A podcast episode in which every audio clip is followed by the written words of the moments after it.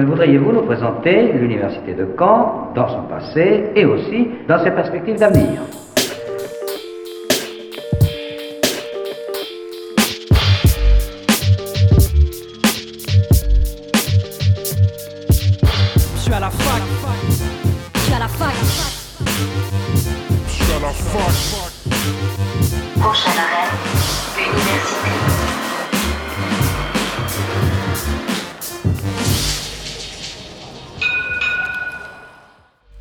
À toutes et à tous, nous sommes le jeudi 4 mars 2021, il est midi et vous écoutez Fac News sur Radio Phoenix. Aujourd'hui, émission spéciale orientation avec l'UFR Psychologie. J'ai reçu Denis Jacquet, directeur de cette UFR, il est venu nous présenter les formations. Par la suite, j'ai eu le plaisir de parler du parcours universitaire de Charlotte Le Cerf, diplômée en psychologie à la fac de Caen. Maxime, quant à lui, a reçu Céline Herry, psychologue, dans sa chronique Orientez-nous. Mais avant ça, un rapide récap de la semaine.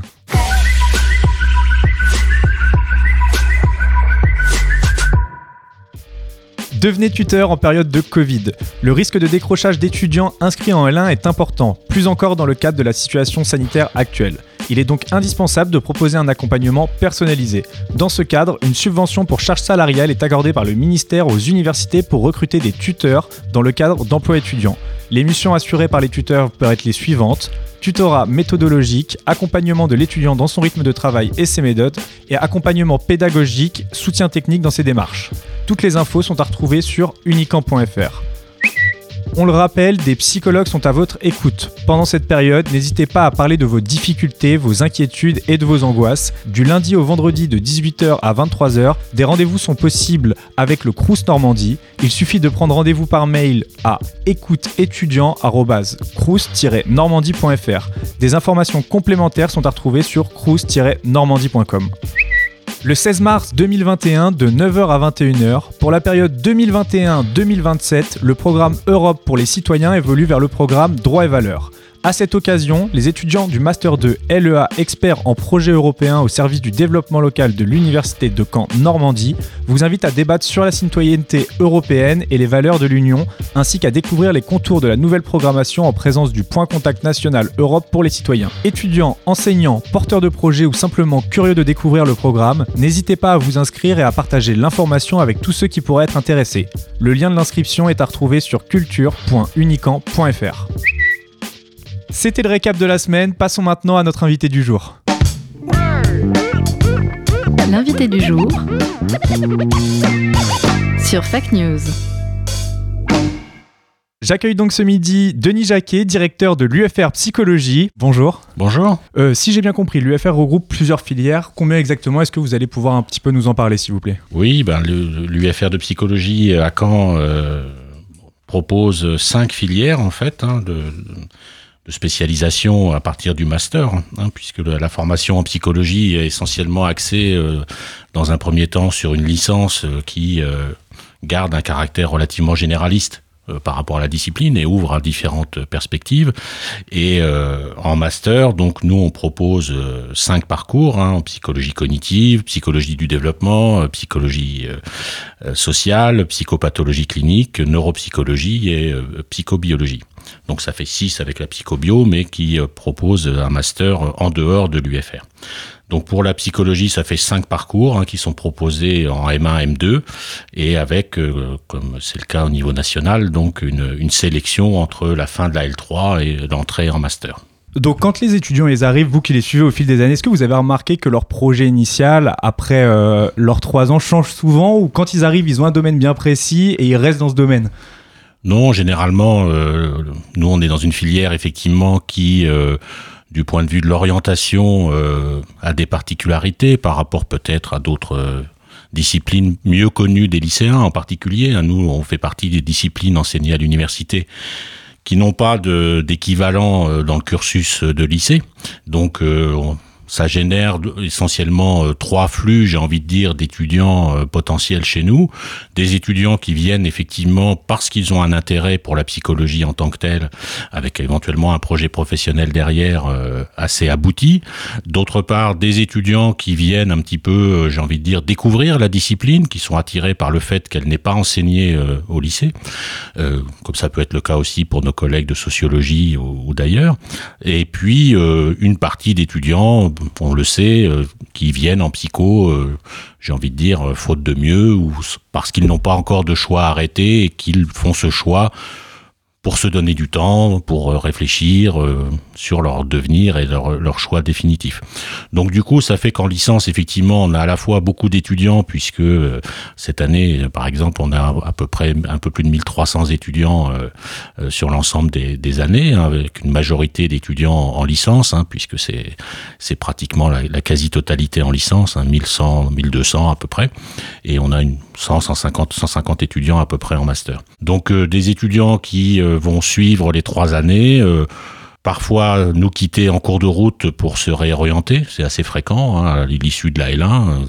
c'est une situation assez classique à l'université où les étudiants, un certain nombre d'étudiants, euh, après avoir fait une première année, se réorientent vers une autre discipline, plus ou moins connexes. D'ailleurs, parfois c'est des choses très différentes, et puis des étudiants qui vont avancer dans le cursus et qui effectivement vont construire un projet professionnel, alors qui soit va les amener effectivement à quitter euh, la psycho euh, après la licence pour s'orienter vers d'autres masters par exemple, hein on peut penser par exemple au master métier de l'enseignement, notamment professeur des écoles. On a des étudiants qui, bifurquent vers cette voie-là, ou vers des masters euh, qui recrutent euh, des, des étudiants de L3, hein, de psycho, comme de certains masters euh, en ressources humaines, ou dans les métiers du social, etc.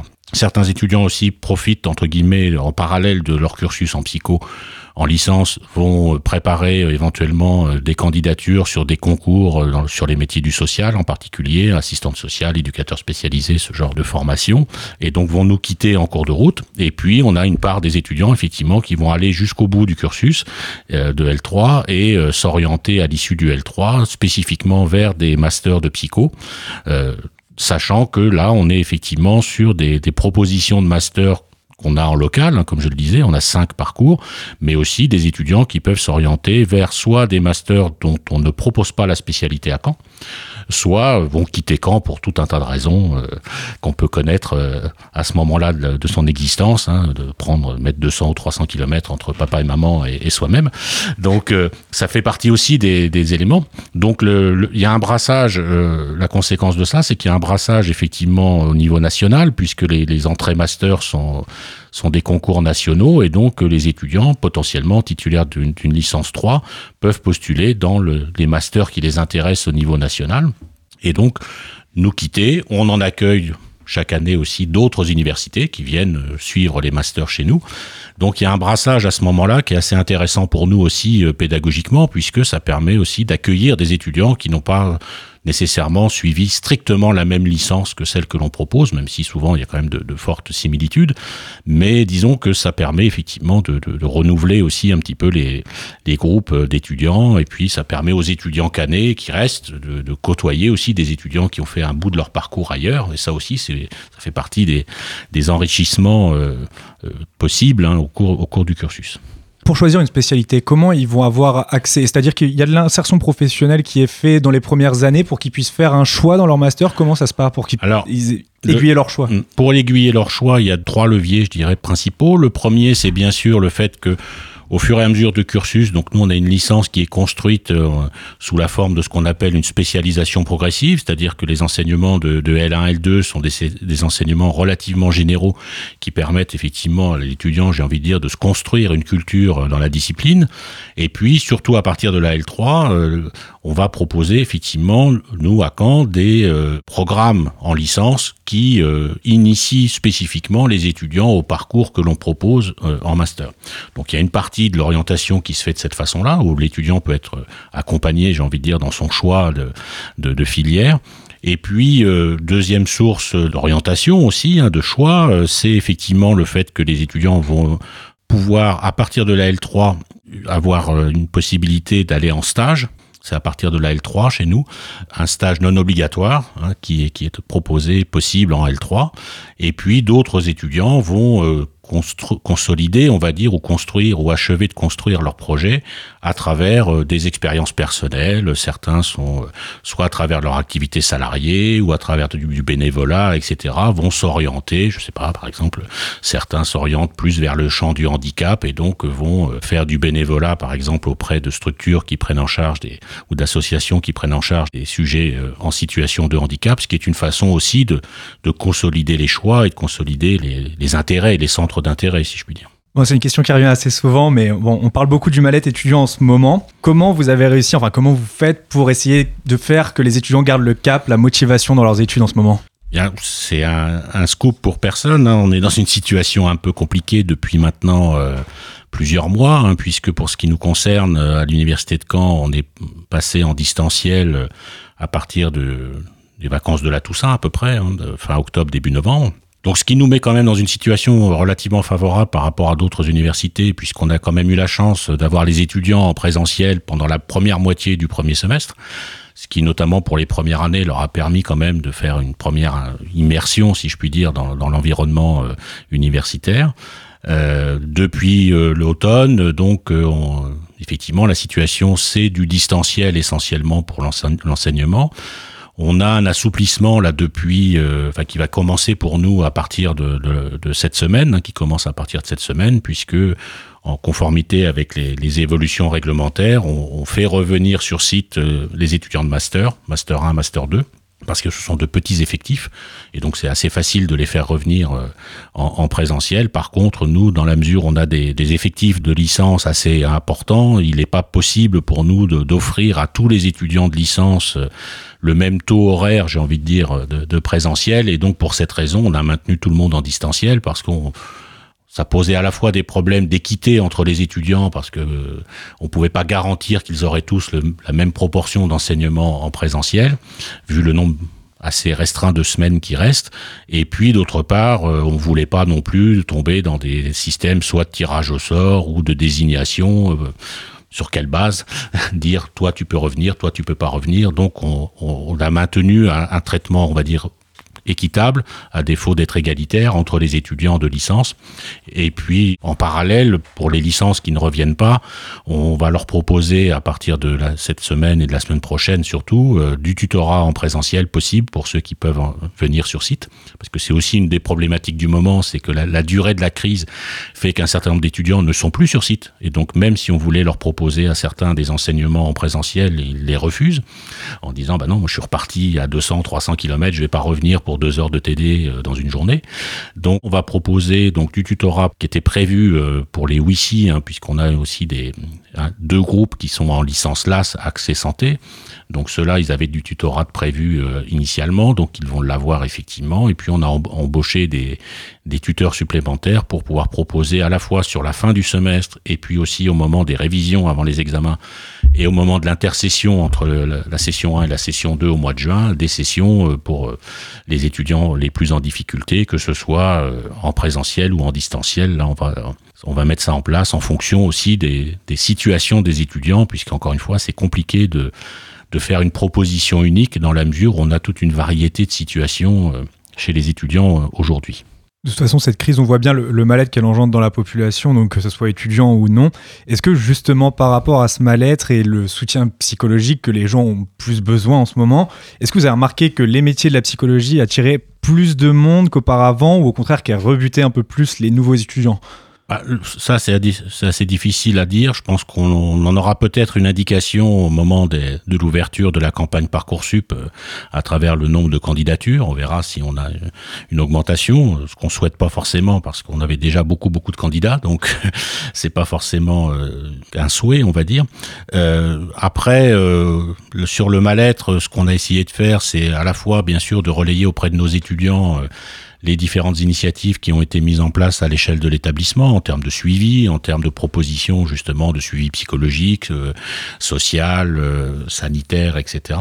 Et puis euh, récemment, on a été sollicité justement pour que le, les, les étudiants puissent bénéficier de davantage de propositions de soutien psychologique. Et donc, on a transmis au SUMS et euh, aux partenaires euh, la liste de tous les psychologues qui accueillent des stagiaires hein, chez nous, euh, ce qui représente quand même pas loin de 300 professionnels, et donc auxquels on, a invité, on a invité ces 300 professionnels, s'ils le souhaitaient, à se faire connaître auprès du SUMS pour pouvoir effectivement faire de l'accompagnement psychologique, puisque le SUMS en ce moment est assez débordé sur ces questions. Une fois qu'on a fini euh, nos études, qu'on a eu notre diplôme, comment ça se passe l'insertion professionnelle? Elle est assez simple dans la psychologie ou il faut quand même s'orienter, voir, faire des expériences avant, des stages? Qu'on fait pendant les études hein, déjà, bien sûr. Les stages sont assez importants en, master, en master 1, master 2, puisque les étudiants doivent valider réglementairement 500 euh, heures de stage au moins sur les deux années. Donc on est sur un, métier, euh, c'est une des rares euh, filières à l'université qui diplôme et qui donne un, diplôme professionnel, en fait, reconnu et protégé par la loi, hein, puisque pour pouvoir faire usage du titre de psychologue, il faut impérativement avoir validé un cursus complet de psycho de la première à la cinquième année. Donc, euh, pour pouvoir faire usage du titre, il faut avoir validé licence et master, avoir validé les 500 heures au moins de stage. À l'issue de la diplomation, euh, les résultats sont plutôt bons, hein, puisque comme on a une sélection à l'entrée du master, généralement, on a des taux de réussite qui dépassent 95%, c'est-à-dire que la quasi-totalité des, étudiants, sauf accidents euh, de parcours, qui sont d'ailleurs plus souvent des, accidents de parcours de vie que de d'accidents académiques, si je puis dire. Euh, à l'issue de ce parcours, les étudiants s'insèrent relativement bien, hein, puisque on a, euh, ça varie à quelques pourcents près d'une année à l'autre ou d'une spécialité à l'autre, mais dans tout, sur les cinq parcours que l'on propose à Caen, on est au-delà de 90% d'insertion professionnelle à six mois, ce qui est quand même pas mal. Alors dans le secteur, ce, souvent, ce sont souvent des, des, insertions dans un premier temps euh, sur des temps partiels ou sur des CDD, bien sûr. Hein, c'est le contexte général qui s'applique aussi à la psycho. Mais la, consolidation des parcours est assez forte euh, puisqu'on a des enquêtes de suivi à 6 mois et à 30 mois. À 30 mois, on va retrouver à peu près la même proportion d'étudiants euh, insérés, hein, donc au-delà de 90%. Mais ce qui change entre 6 mois et 30 mois, c'est que généralement, ils ont glissé soit sur des temps quasi pleins ou sur des CDI ils exercent le métier de psychologue. Donc l'insertion est bonne, hein, globalement, contrairement à des idées reçues qui peuvent circuler ici ou là. Hein. Mais en même temps, la sélection est très forte. Donc euh, ce serait dommage que l'insertion soit pas bonne, euh, vu les conditions. Après, quand on, parle de, de, psychologue, on voit directement le psychologue basique, mais il y a aussi des métiers de recherche, d'enseignement j'ai du mal un petit peu à voir la différence entre tous les métiers que peut apporter justement l'UFR psychologique. Bah, en, termes d'insertion professionnelle comme psychologue, là aussi peut-être contrairement aux idées reçues, euh, euh, l'insertion professionnelle typique d'un étudiant qui, est, qui est titulaire du, titre de psychologue à l'issue de son master, c'est une insertion en milieu euh, professionnel, c'est-à-dire dans des structures, dans des institutions, dans des hôpitaux. C'est-à-dire que c'est pas euh, c'est pas une insertion euh, sous la forme de quelqu'un qui reçoit des gens sur un divan. C'est pas ça du tout. Euh, ça, ça peut venir après, euh, plus tard dans la carrière, mais l'insertion des jeunes diplômés, elle est massivement euh, comme salariés au même titre que des éducateurs, des assistantes sociales ou des médecins, dans des structures de soins, dans des structures d'aide, dans des structures d'accompagnement, qui peuvent être des, associations, des établissements hospitaliers, essentiellement dans deux grands secteurs, hein, le médico-social et puis le, le médico-éducatif. Donc ça, c'est l'insertion typique hein, des, de la très grande majorité des étudiants. Après, euh, certains étudiants complètent leur formation après le master, soit parce qu'ils se voient pas rentrer immédiatement dans la vie active, ce qui arrive. Hein. donc ça peut être par exemple de faire un diplôme d'université, de spécialisation derrière, un DU. Euh, il y en a beaucoup de proposés. Nous, on en propose à Caen aussi, hein, qui permettent de compléter la formation sur notamment des, des problématiques ou des populations ciblées un petit peu. Il y a aussi bien sûr une poursuite possible en doctorat comme dans toute discipline académique à l'université, hein, c'est-à-dire qu'on peut faire une thèse après, un master, bien entendu. Chaque année, c'est très minoritaire chez nous, hein, c'est deux, trois étudiants qui, qui vont en thèse après, euh, après le master, mais souvent avec de bons, parcours, hein, c'est-à-dire qu'on on a des laboratoires de recherche euh, appuyés euh, sur l'UFR qui euh, permettent effectivement non seulement aux étudiants de poursuivre en thèse, mais de poursuivre en thèse dans la très grande majorité des cas sur des, contrats financés, c'est-à-dire qu'ils sont financés pendant la durée de leur thèse, hein, avec euh, des bourses de thèse ministérielles, établissements, parfois même avec des partenariats euh, avec des entreprises, ça arrive. Et donc, euh, ce sont des, bonnes conditions d'études hein, pour, les, pour les étudiants qui souhaiteraient aller au-delà effectivement du master et viser une carrière académique d'enseignant-chercheur ou de chercheur euh, ultérieurement.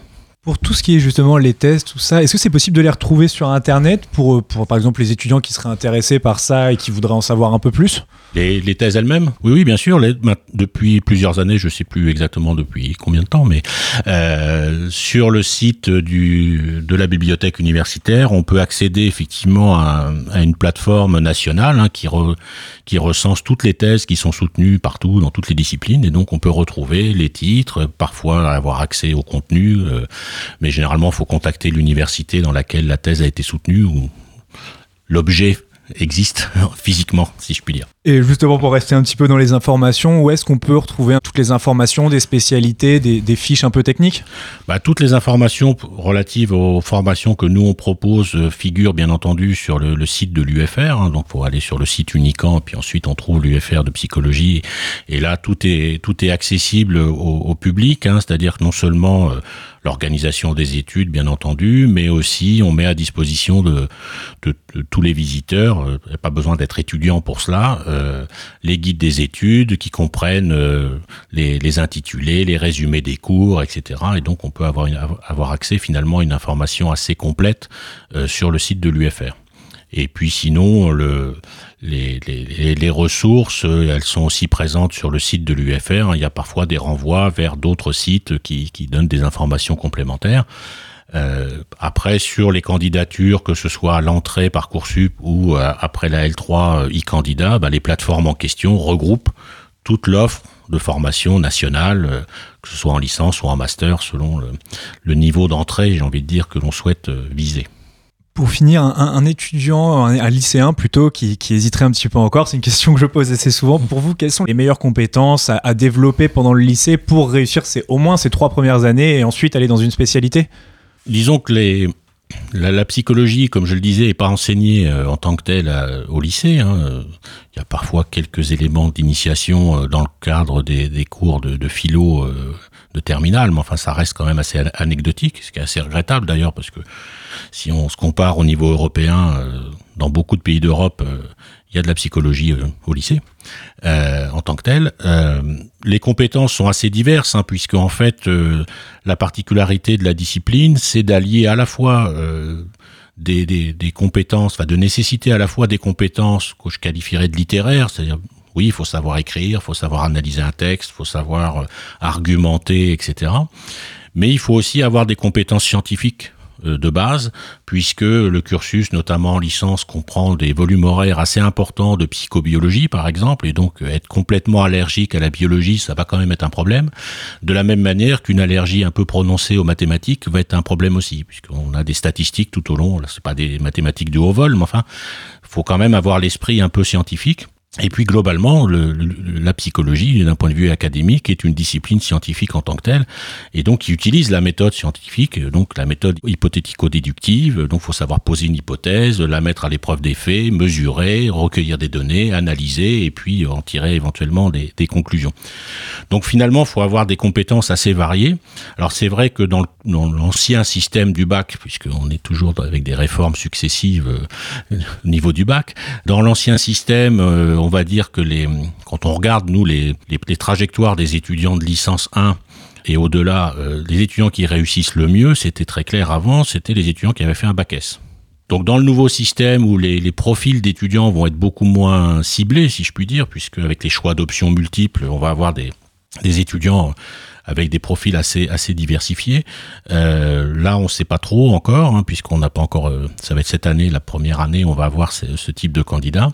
Sur la plateforme e-candidat, nous, ce qui a été maintenu, alors ce sont à la fois des attendus nationaux, puisque la, la discipline en tant que telle s'est organisée au niveau national pour que les attendus sur Parcoursup soient les mêmes partout. Éventuellement, certaines universités ajoutent des attendus locaux, mais il y a eu une entente pour que les, les attendus à l'entrée des études de psycho soient les mêmes partout.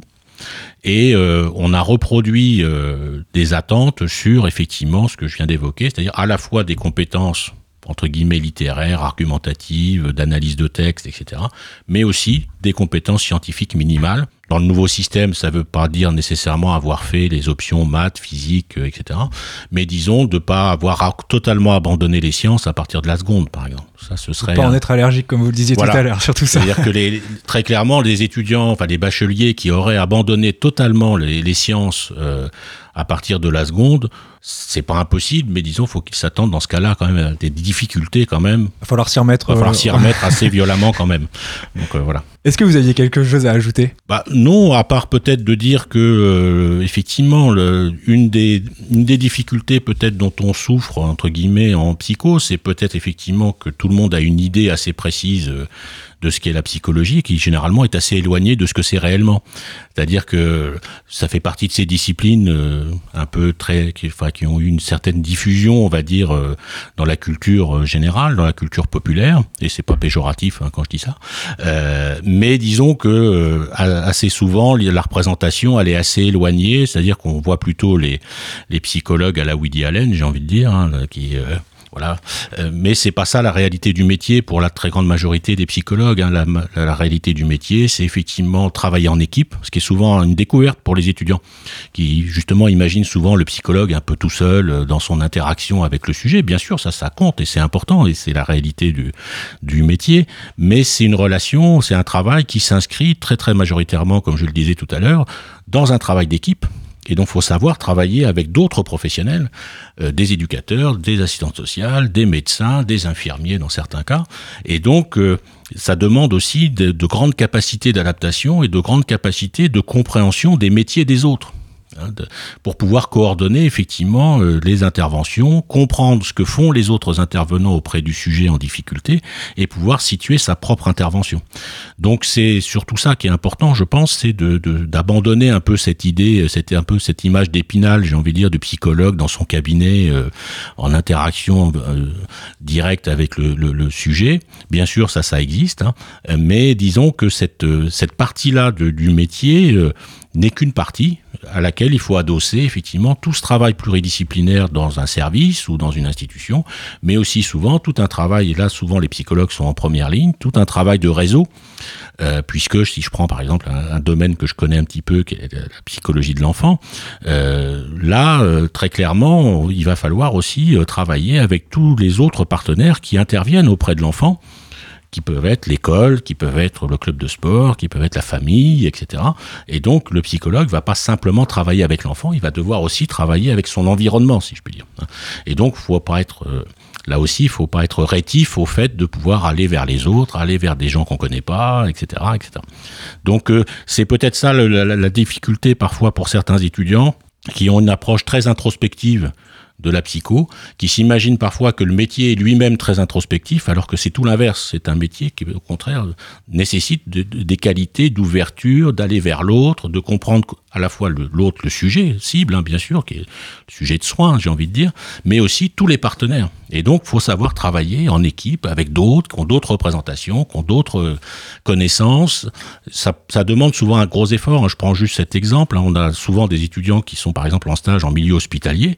Bah, ça leur pose des difficultés au moins au début. Ils s'y adaptent, mais c'est souvent un peu difficile au début pour pouvoir effectivement comprendre ce que dit un médecin dans une, dans une réunion de staff en général, le, le, médecin va pas prendre de précautions pour essayer d'être sûr que le psychologue a bien compris ce qu'il qu'il va dire. Il va parler comme il parle d'habitude à l'ensemble du staff santé, euh, professionnels de santé, infirmiers, etc., autres médecins, et ça va être au psychologue de se construire une culture suffisante en médecine pour comprendre ce que veut dire le médecin, les implications que ça peut avoir pour le sujet, pour le patient, etc. Donc c'est un métier euh, sur lequel on se forme en formation initiale, qui souvent aussi nécessite de la formation continue. Et on a une offre de formation continue assez importante à l'UFR, dans la mesure où, comme je le disais tout à l'heure, les trajectoires des professionnels des étudiants montrent que ils vont euh, très souvent changer d'orientation dans leur carrière professionnelle soit parce qu'ils changent d'établissement, ils changent de, service, etc. Donc ils changent de population d'intérêt ou de, de problématiques d'intérêt et donc ils vont devoir euh, se former parce qu'ils n'ont pas été formés à tout dans leur cursus initial et donc ils vont devoir euh, continuer à se former. C'est aussi une des grandes exigences du métier pour pouvoir rester euh, pertinent et efficace et comment dirais-je adapté aux problématiques qui leur sont soumises. Il va falloir effectivement continuer à se former pratiquement tout au long de la carrière pour pouvoir effectivement euh, proposer des interventions adaptées. Ouais, c'est aussi ça qui est intéressant, du coup. C'est aussi ça qui est intéressant. d'apprendre toute sa carrière. Voilà, c'est pas un métier où on apprend une, une fois pour toutes tout ce qu'on va déployer comme compétences tout au long de la carrière, mais il va falloir effectivement euh, interroger, remettre en cause, euh, compléter cette formation au fil de l'eau. Et on a beaucoup de, par exemple, de professionnels, nous, qui soit viennent en formation continue à l'université, bien entendu, soit entretiennent des liens avec l'université à travers des activités de recherche, en participant à des programmes de recherche proposés par les laboratoires, mais aussi, euh, vous en avez rencontré, je crois, une, qui viennent aussi former des étudiants, parce que c'est aussi important, ça permet aussi de transmettre directement euh, aux étudiants des pratiques professionnelles euh, vécues, j'ai envie de dire, et pas simplement théorisées. Ouais, bah, qui nous disait euh, la même chose que nous, Mm. on va l'écouter juste après, Mm. qui nous disait la même chose que vous, qu'au final c'était oui, voilà, de l'altruisme, Mm. euh, il fallait être très altruiste pour elle. euh. En tout cas, merci beaucoup d'avoir été avec nous ce midi. Bonne journée à vous. Bonne journée à vous. Passons maintenant à la suite de l'émission avec Charlotte Le Cerf, diplômée en psychologie à Caen. Mais avant ça, une rapide pause musicale avec Arlo Parks et le titre Green Eyes. Bonne écoute sur Radio Phoenix.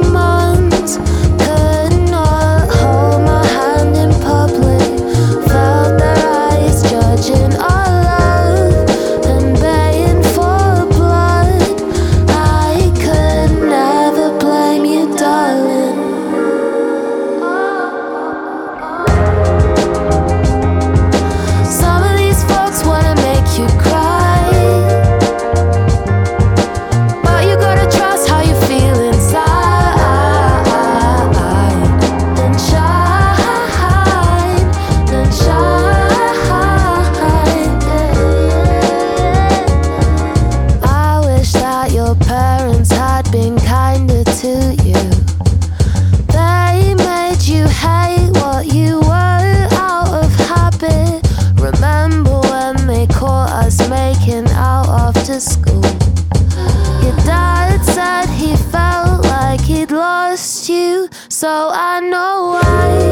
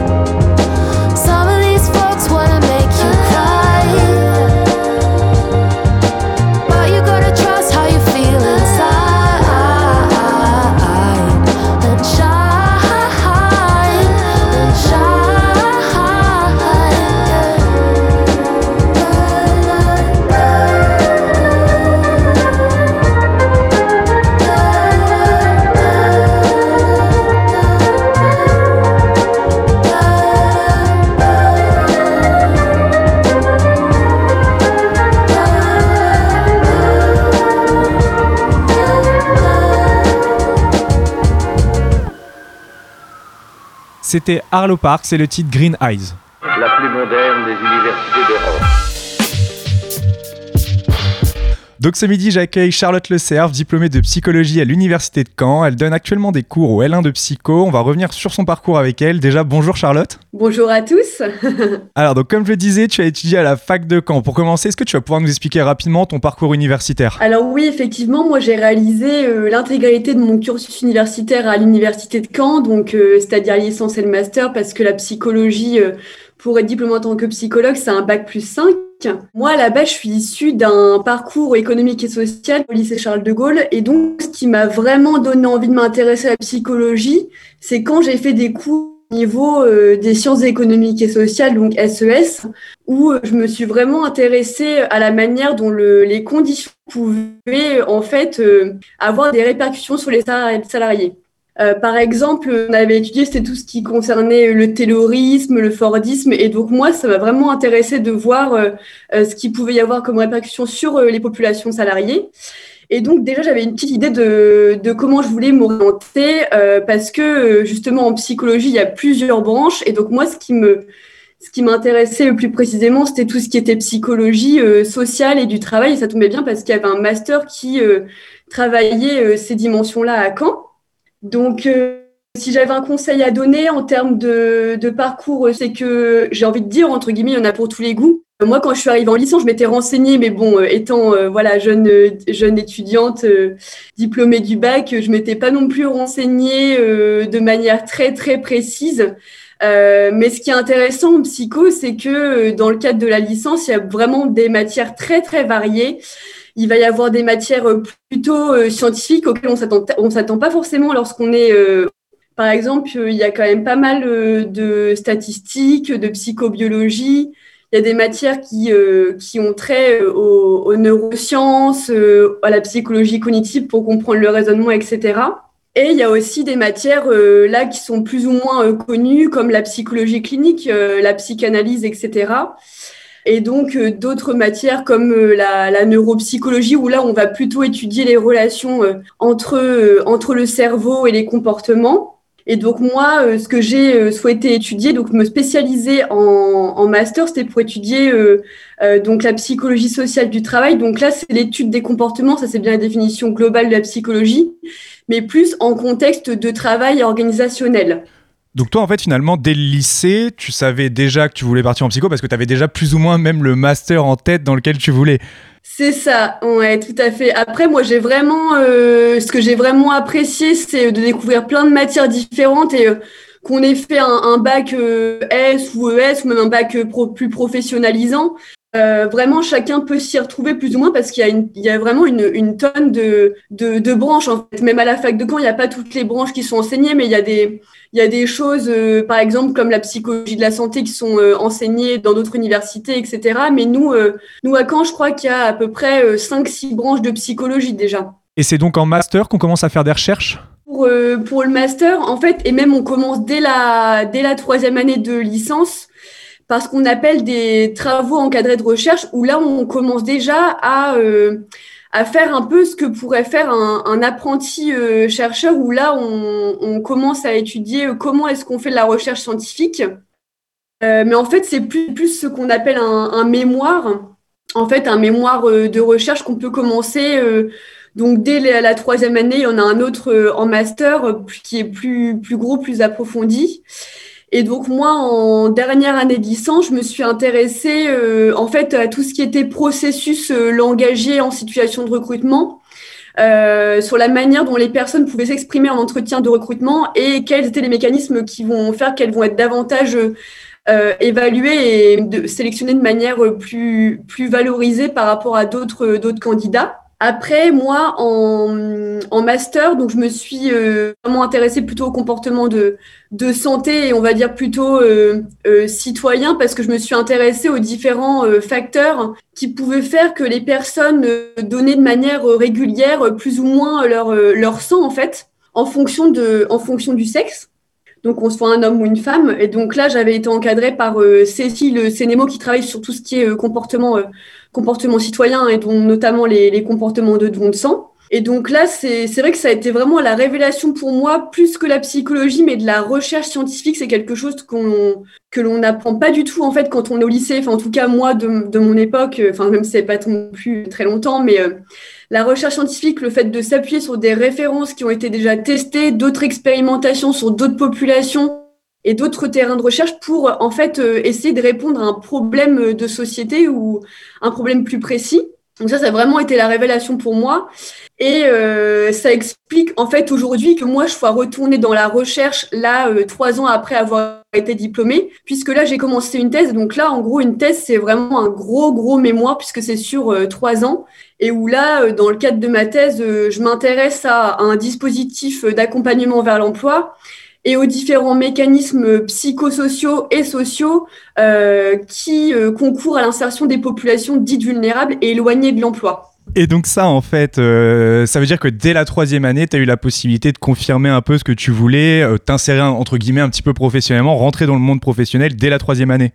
C'est ça. Alors après, moi, j'en ai... Tout le monde ne le fait pas, mais j'avais je voulais vraiment en avoir le cœur net et j'ai aussi fait en parallèle euh, des stages euh, professionnels, en fait, ce que tout le monde ne fait pas parce que c'est pas obligatoire, mais dès la, dès la troisième année, j'avais fait en fait deux stages dans deux cabinets de recrutement, dont un à Nantes et un euh, donc à Salnel en Basse-Normandie. Et là, j'ai vraiment adoré voir tout ce qui était les entretiens de recrutement, les tri de CV. J'ai également pu euh, faire passer des tests de personnalité, euh, participer à des activités de recrutement euh, collectif. Donc ça, c'est vraiment important. Si j'avais un conseil à donner, c'est aussi de faire ça parce qu'il y a des stages qui sont obligatoires dans le cadre des études quand on est en master, master 1 et 2 mais si on peut en faire avant, ou au moins faire des entretiens téléphoniques avec d'autres personnes.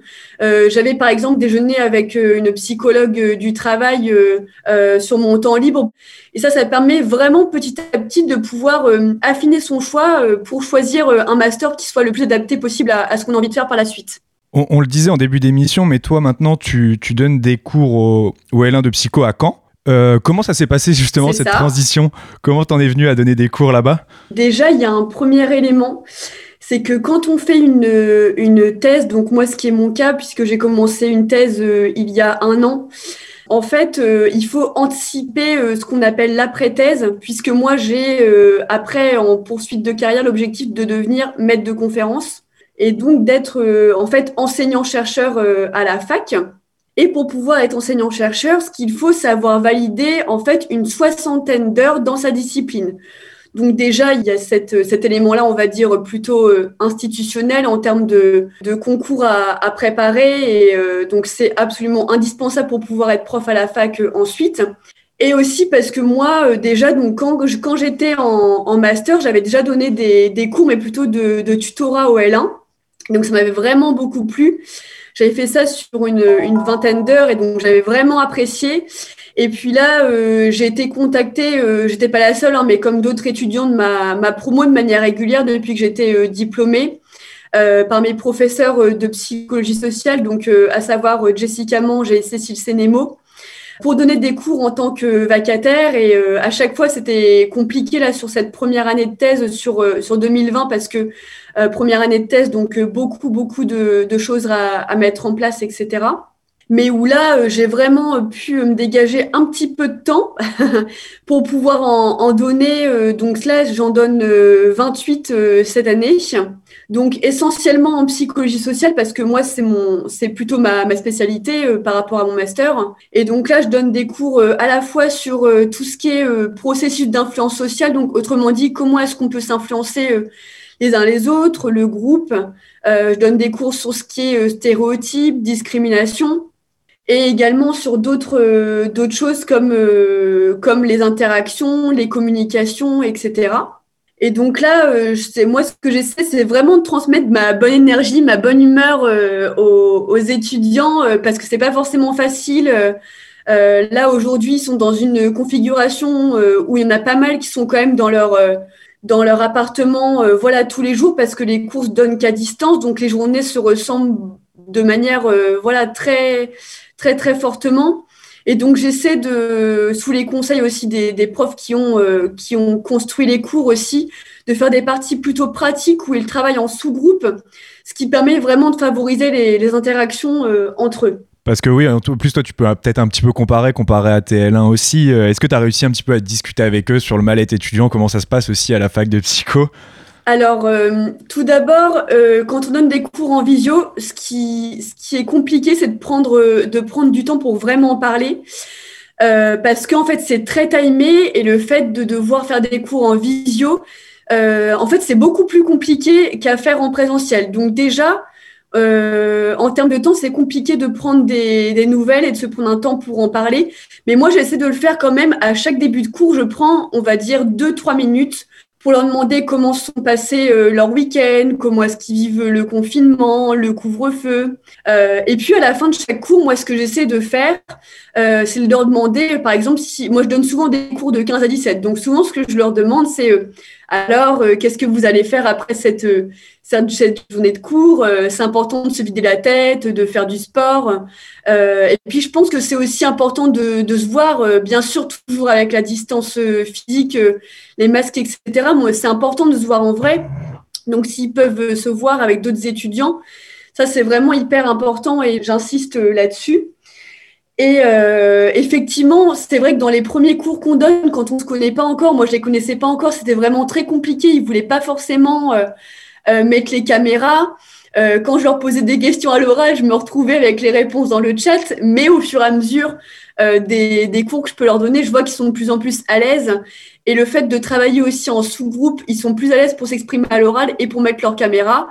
Et on, on voit des sourires, donc c'est vraiment, c'est vraiment agréable, même si, euh, bien entendu, au sein des cours, quand je leur demande euh, comment ça se passe pour eux le couvre-feu euh, et si c'est compliqué, bien sûr, j'en ai aucun qui me dit que ça se passe super bien. C'est c'est une réalité. euh, C'est vrai que c'est compliqué pour, euh, pour tous. Comme je disais, les journées se ressemblent pas mal.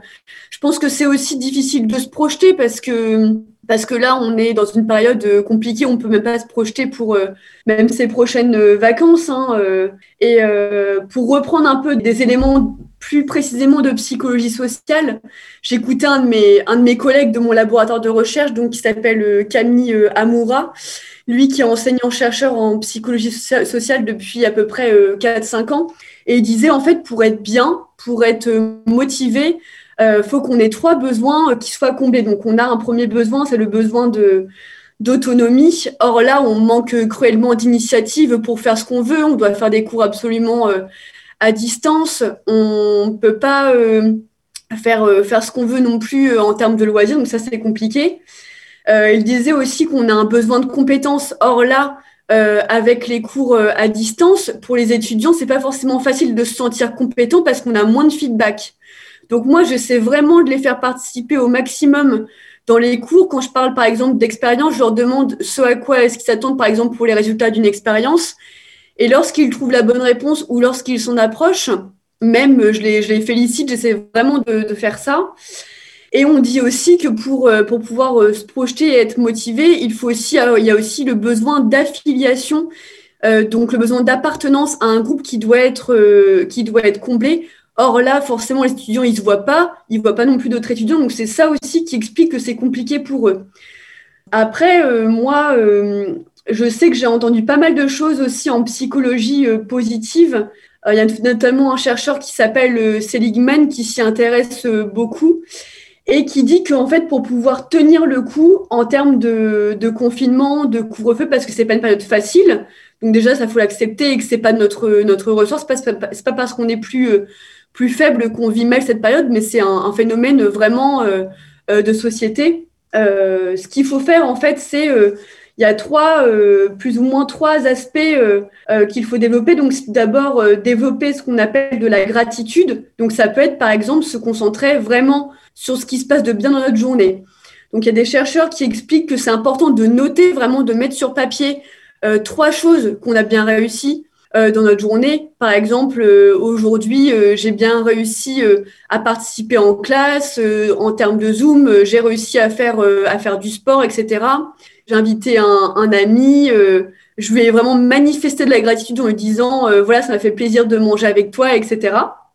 Il y a également d'autres recherches qui montrent que, en fait, développer des comportements d'altruisme, eh bien, le fait d'aider quelqu'un d'autre, euh, ça va venir nous aider nous-mêmes en fait. Par exemple, le fait euh, d'aider quelqu'un à comprendre un, un, cours, etc., ou même euh, d'aider ses parents quand on peut le faire, ça va nous mettre dans un bien-être aussi pour nous en général. Voilà, si j'avais des conseils à, à donner avec des concepts plus psychologiques en fait. Ouais, pour se sentir un peu mieux en ces temps-ci. Si tu avais des conseils à donner plus côté cours, par exemple un lycéen qui hésiterait un petit peu sur son avenir, mais qui aurait une attirance quand même pour l'UFR Psycho, qu'est-ce que tu pourrais lui dire au niveau des cours, plus ce qui est des cours? Euh, un conseil, bah déjà c'est ce que je disais, il faut vraiment essayer de se renseigner auprès des personnes euh, qui ont fait ces études-là pour pouvoir affiner son projet. En termes de personnalité, ça correspond à des personnes qui vont vraiment être euh, quand même dans l'altruisme. Il faut vraiment avoir le goût des autres. Je pense qu'on soit psychologue social, psychologue euh, euh clinicien, neuropsychologue, il faut vraiment avoir des valeurs d'intérêt général, si je puis dire. Il faut quand même être prêt à s'investir parce que c'est des études où, certes, on a peut-être 20 heures de cours par semaine, 25 heures, mais c'est beaucoup de travail personnel à fournir à côté la motivation. Et puis euh, voilà il y a plein de, livres après génial qui existent. Pas mal de, conférences aussi les conférences TED. C'est super intéressant euh, où il y a pas mal de conférenciers qui parlent de concepts en psychologie où là ça peut vraiment donner envie aussi. Des podcasts euh, voilà il y a plein de, façons de se renseigner avant avant même de débuter. Sa L1 de psycho quand on est en terminale comme toi tu l'avais fait ouais. Mm. Bah écoute Charlotte merci beaucoup d'avoir été avec nous ce midi. Je t'en prie c'était un plaisir et je tiens à dire que cette conviction de la jeunesse ne peut être aujourd'hui renforcée. Passons maintenant à notre chronique Orientez-nous. Maxime a eu le plaisir de recevoir Céline Herry, psychologue. Je te laisse donc la parole, Maxime. Bonjour Ellie, bonjour à tous et bienvenue sur Orientez-nous. Ensemble, nous allons donner la parole à des professionnels canés pour mieux comprendre leur métier et vous aider dans votre orientation professionnelle. Et aujourd'hui, notre invité spécial, c'est Harold Toutin. Bonjour Harold. Bonjour. Alors Harold, vous avez 30 ans, vous êtes projectionniste depuis 2018 et titulaire d'une licence d'art du spectacle. Vous avez d'abord été bénévole pendant 10 ans au cinéma Luxe, puis vous avez fait un service civique dans ce même cinéma. Euh, vous avez créé et contribué à plusieurs associations et vous vous êtes professionnalisé finalement en travaillant dans différents postes au cinéma Luxe et au Café des Images pour aujourd'hui être projectionniste au Café des Images. C'est bien ça? Oui, c'est ça exactement. Alors, vous avez fait vos études à Caen, donc euh, vous avez fait une licence art du spectacle. Pourquoi vous êtes-vous dirigé vers cette licence initialement? Qu'est-ce qui vous a plu? Qu'est-ce qui vous a surpris? Au départ, un peu par défaut pour être tout à fait honnête. Mhm. Je savais pas trop quoi faire et euh, c'était un peu plus simple que euh, les post-bac ou admission post-bac, je sais plus trop, au parcours sup aujourd'hui, ça doit être ça. Euh, donc du coup, en fait, je, suis arrivé en octobre, puis j'ai signé trois papiers, et voilà, j'étais en, art du spectacle. Mhm. et puis, bon, en fait, ça m'a plu assez rapidement parce que ça, ça apportait un, un gros bagage culturel. Par contre, assez rapidement aussi, avec plusieurs personnes de la formation, on n'était pas très, euh, on avait besoin un peu de pratique. Et du coup, on a, on a créé des, des associations euh, bah, pour faire euh, des films, des courts métrages, pour faire des pièces de théâtre. Est-ce que c'est une dimension qui fait en quelque sorte partie de la licence? Est-ce que vous êtes encouragé à créer des projets comme ça? Alors, je, je, vais parler pour mon époque. Je ne sais pas si mhm. ça a changé aujourd'hui, mais euh, à l'époque pas trop. Hein. C'était plus l'inverse. Il y avait un côté, il y avait, euh, ça dépendait des professeurs, mais il y avait quand même un, versant de euh, la fac, c'est la théorie. Si vous voulez faire de la pratique, il y a des écoles où il y a autre chose. Mmh. Enfin, fallait pas trop que ça empiète sur le sur les cours, on va dire. Euh, après, il y avait quand même en, Là, je pense que c'est toujours le cas en troisième année. On a un professeur qui s'appelle Eric Jarno, qui est, euh, avec qui on fait des courts métrages. En fait, on a, on doit faire un court métrage durant notre troisième année mmh. en groupe. Et euh, du coup, lui, qui, qui, insistait euh, pas mal pour, pour valoriser la pratique à la fac, donc, euh, qui était un, un bon appui. Alors, vous êtes dirigé euh, dans une licence, mais vous êtes arrêté à la licence. Mais si vous aviez choisi de continuer euh, dans un master, quel master auriez-vous pu choisir Et est-ce qu'il était euh, difficile d'entrer dans, dans, les masters après une licence art du spectacle Non, puis euh, je, je, vous ai un peu caché la vérité parce que je vous avais résumé mon parcours rapidement, mais en fait, en fait j'ai fait mhm. une première année de master, mais je ne l'ai mhm. pas terminé. D'accord. Mais du coup, j'avais fait un master cinéma parce que bon, c'était un peu la suite logique de la licence, on va dire. Mhm. Et euh, mais comme je continue beaucoup la pratique euh, cette année-là, j'étais dans deux compagnies de théâtre et du coup euh, il y a plusieurs semaines où j'étais pas là et, et j'avais un peu de mal à, à retrouver les bancs de la fac après avoir été un peu partout. Mhm. Et puis le, le master recherche, je pense que ça peut être très bien, mais c'est euh, assez euh, isolant, je dirais parce que bah, on, les, les, sujets de mémoire c'est très personnel et du coup c'est pas forcément évident d'en parler avec des gens bah, qui travaillent pas sur le mémoire. Mhm. Donc c'est beaucoup de temps à la bibliothèque, beaucoup de recherches, euh, donc c'est un, un, travail assez solitaire, je dirais. Et puis euh, après pour les places c'était c'était pas très euh, compliqué, il hein. fallait fallait s'inscrire. Après il y a des masters euh, plus pratiques, je crois qu'il y a un master production où là c'était fallait un petit peu plus motiver sa demande. Mhm. Euh, c'était sur sélection. Pour les autres choix, je sais qu'il y en a qui ont complètement quitté le secteur culturel, qui sont plus dirigés vers le professorat. Mmh. Euh, professeur des écoles par exemple euh, donc c'est euh, la licence d'art du spectacle je pense pas que ça puisse être une fin en soi de toute manière. Je pense que c'est plus un socle. Et après faut voir ce qui nous intéresse pour évoluer vers d'autres trucs. Donc ça permet du coup plusieurs passerelles avec les métiers. Quels sont les métiers Ouais. qui sont les plus accessibles en fait après une licence art du spectacle et même après un, un master cinéma? Qu'est-ce que vous voyez comme métier bah, euh, après le master, euh, c'est c'est quand même très fortement euh, pour être prof de fac. Enfin, Mhm. c'est-à-dire, euh, peut-être qu'il y en a qui arrêtent après le master, hein, mais euh, mais euh, en général, les gens continuent pour faire des thèses. Mhm. Euh, du coup, euh, après enseigner à la fac dans en, en cinéma ou en théâtre. Euh, et sinon, plutôt de l'administratif culturel, euh, ça veut dire euh, tout ce qui va être dans la gestion, euh, de, soit de théâtre, euh, musique, euh, parce que bah, bah, toutes les structures culturelles, euh, c'est pas que les artistes qui fonctionnent. Enfin, bien être placé pour le savoir. et, et du coup, euh, ça, ça, ça ouvre ça. Et puis, bah, moi, le service civique, enfin, l'art du spectacle, ce que je trouve bien, c'est qu'on nous invite quand même beaucoup à euh, alimenter notre culture, donc à, à aller voir les lieux. Du coup, euh, moi, bon voilà, je, je suis tombé dans le luxe, mais euh, il y a le Cargo, il y a le Théâtre de Caen, il y a la Comédie de Caen, Mhm. euh, il y a euh, les, les beaux arts, euh, s'il y en a qui sont plus portés par ça, et, et, et de multiples associations canaises hors fac aussi qui existent. Et du coup, euh, bah, à force de fréquenter tous ces lieux-là, chacun euh, voit sur quoi ça, ça lui plaît le plus. Et je, pense que ça peut être des entrées assez euh, faciles, enfin faciles pas forcément, mais en tout cas des entrées pour travailler. Et le service civique, je pense qu'il est pas mal pour ça. Je, enfin, Radio Phoenix, voilà, ils embauchent un ou deux services civiques chaque année, je pense. Mhm.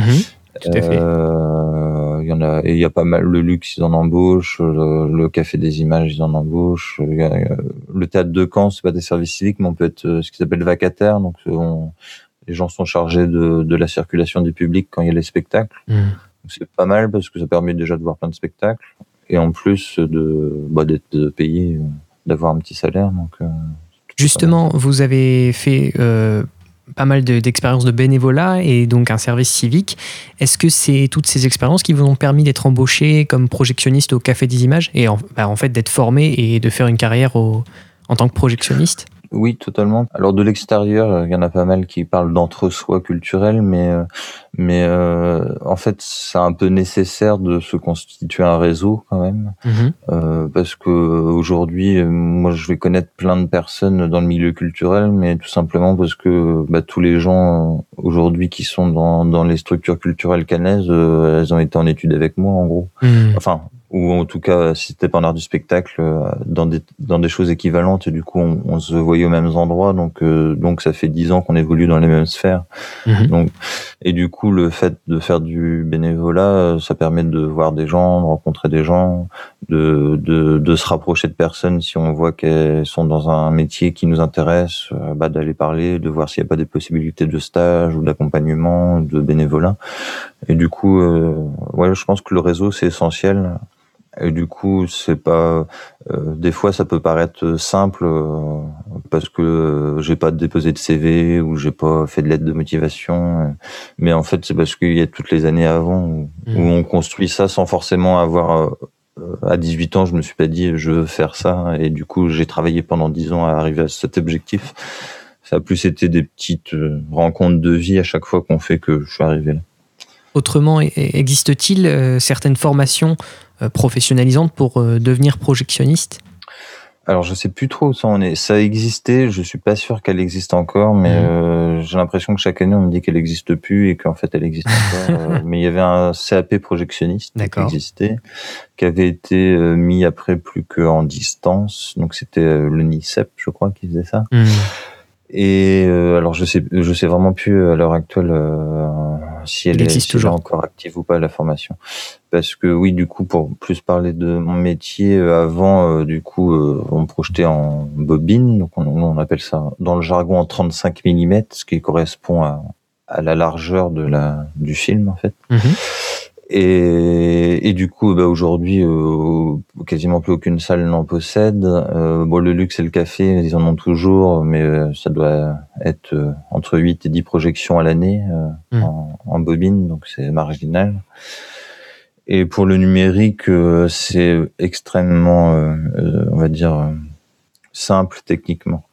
enfin, avec une formation, n'importe qui, mais c'est une formation qui est pas pas une formation diplômante. D'accord. C'est une formation qui peut être faite en, plusieurs jours dans la structure qu'accueille.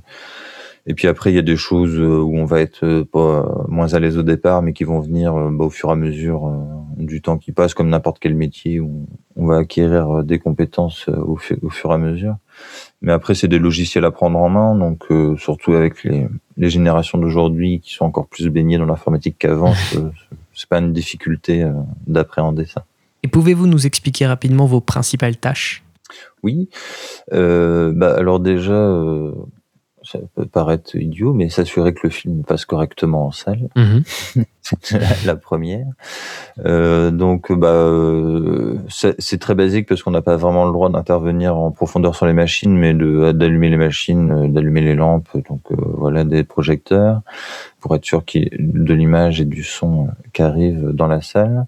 Après, bah, toute la, on va dire la commande des films, on travaille en lien avec la l'équipe de programmation du cinéma qui euh, se charge de, de tout l'aspect financier des films auprès des distributeurs, donc des, des contrats. Mhm. Et une fois que ça s'est décidé, nous on est en lien avec les distributeurs euh, pour euh, bah, acheminer le film.